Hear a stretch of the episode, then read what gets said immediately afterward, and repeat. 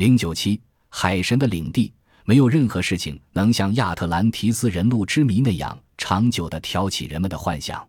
自希腊哲学家柏拉图首次将此人路向外介绍以来，人类就被那谜样的大陆所迷住了。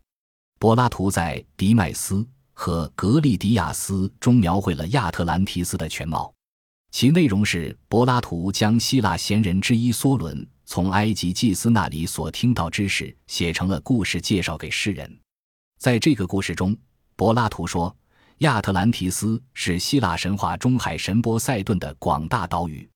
这座岛屿被分割成十份，由波塞顿的五对双生子共同统治，而长子亚特兰斯当然也就是以盟主的身份成为王中之王了。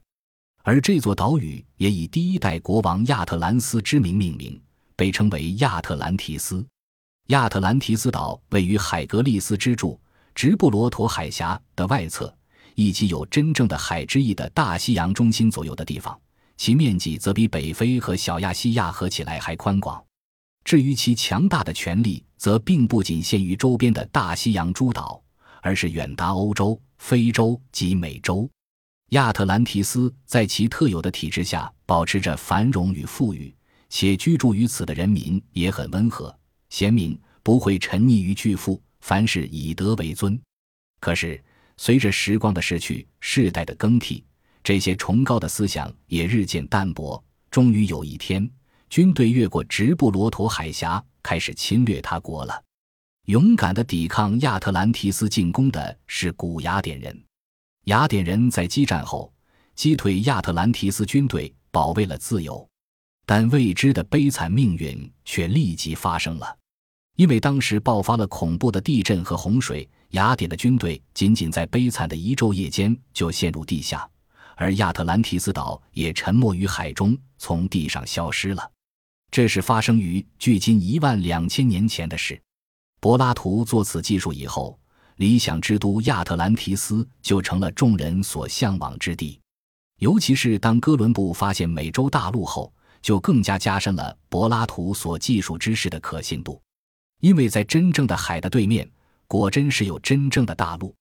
许多进入美洲大陆探险的探险家认为，在那里所看到的就是亚特兰提斯。